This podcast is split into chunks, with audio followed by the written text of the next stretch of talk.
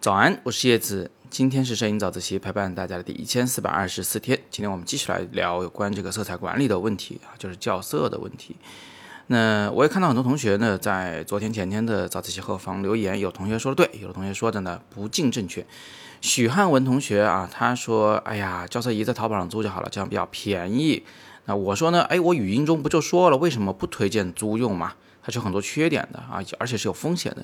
许汉文说：“哎呀，对于一个被屏幕偏色暴打的学生党来说，能租个校色仪就算不错了，总比没有强。买来实在是太贵了。呃，我想呢，我非常理解你的这个做法啊。不过呢，我还是强调一下我的观点，就是校色不是一次性的事儿，它得。”这个反反复复的，每隔一段时间就去校，所以这是我们不推荐租用校色仪的重要的原因。不过呢，你这个问题让我想起一个啊很有意思的话题啊，就是这个咱们的电脑屏幕呢，它也有便宜有贵的，是吧？便宜的可能几百块钱就能买到，贵的呢就是几千块钱，甚至是上万块钱啊！我也老跟大家提，就是我面前这一块。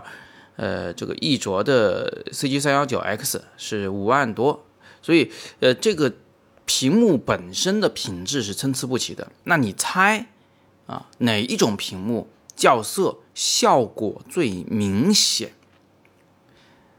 我想很多人都会猜错，就觉得哎呀，那个贵的屏幕肯定校色效果更明显。错了，是越烂的屏幕啊，越便宜的屏幕。校色效果越明显，这就是为什么呃许汉文说这个被屏幕偏色暴打的学生党是吧？租个校色仪，它其实是会有很大的这个呃校色前后的差异的，因为之前偏色实在是太厉害了，现在校个色哇看上去很准了，但是啊我说的是它效果差异最明显，它的这个最后校色以后的真实的色彩啊。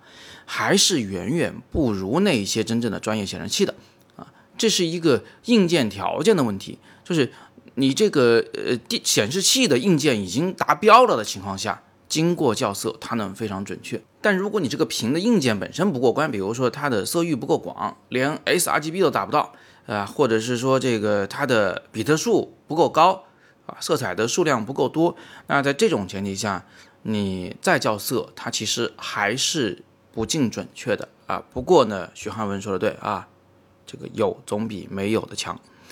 好，那接下来呢，呃，Addition 同学呢，他说黑白照片的优势又体现出来了。错，黑白照片也需要校色，而且非常需要校色。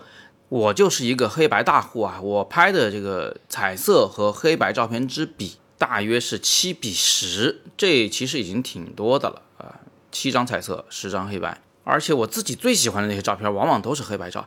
但为什么我还这么重视色彩管理呢？因为如果不对屏幕进行校色，那它可能会有两个很严重的问题。第一呢，就是它显示的黑白并不是纯黑白。这就像之前有一个同学说的，他的屏幕校色以后显得偏黄了，其实是因为它的屏幕之前偏蓝的原因。如果我面对一块屏，它显示的黑白照片是偏蓝的，那。我觉得这个跟真正的黑白给人的感觉是差的很多很多的，它整个调性都变了。最终我如果把这个照片印下来啊，用比如说艺术微喷的工艺啊，印下来真正的纯黑白，那我自己反而就觉得这个照片已经变样了，跟我屏幕里看的完全不一样，我就没法去控制它了。这是第一个问题，还是色偏的问题，黑白也会发生色偏。那第二个更严重的问题就是灰阶是否啊顺畅连贯。是否没有偏移？不好的屏幕没有做过色彩管理的话，它显示的那个灰阶啊，就是从呃零阶的，就是纯黑到十阶的纯白，中间的那个九级亮度显示的都不准啊。比如说它第三级其实是第三点五级，它第五级其实是啊第四点九级，总之它就会来回的有一些这个浮动。这会导致我完全无法判断我这张黑白照片的明暗关系到底应该如何调整，它现在是不是最完美的状态？所以总而言之呢，请你要明白啊，即便是你只做黑白摄影，你也需要做色彩管理。最后回答小庄同学的再一次提问啊，他说呢，呃，修片的时候，周围的环境光对出片效果会有很大影响。到底应该在什么样环境下修片？你说的非常的对，这是我们很容易忽视的一点，就是你这块屏外边的世界是什么样的，很重要。举个最简单的例子，如果你拿着手机看照片，走在阳光底下，你会发现照片怎么看都是曝光不足的，因为手机屏幕的亮度根本比不过你四周的阳光的亮度。那同样的，如果你在一个室内，这个用屏幕看照片，这个室内使用的是暖黄色的灯光，那么。你看到的屏幕的颜色其实就是偏蓝的，因为你的眼睛会主动适应这种暖黄色灯光。讲白了就是你眼睛里有一个非常高端的自动白平衡啊，它会以这个屋里的环境为主来进行校调。校完以后，发现你屏幕偏蓝了，其实屏幕可能是准的，明白吧？那同样的，如果你室内光线太弱，那你可能会觉得屏幕的照片过分的亮了。那什么样的修片环境才是最理想的呢？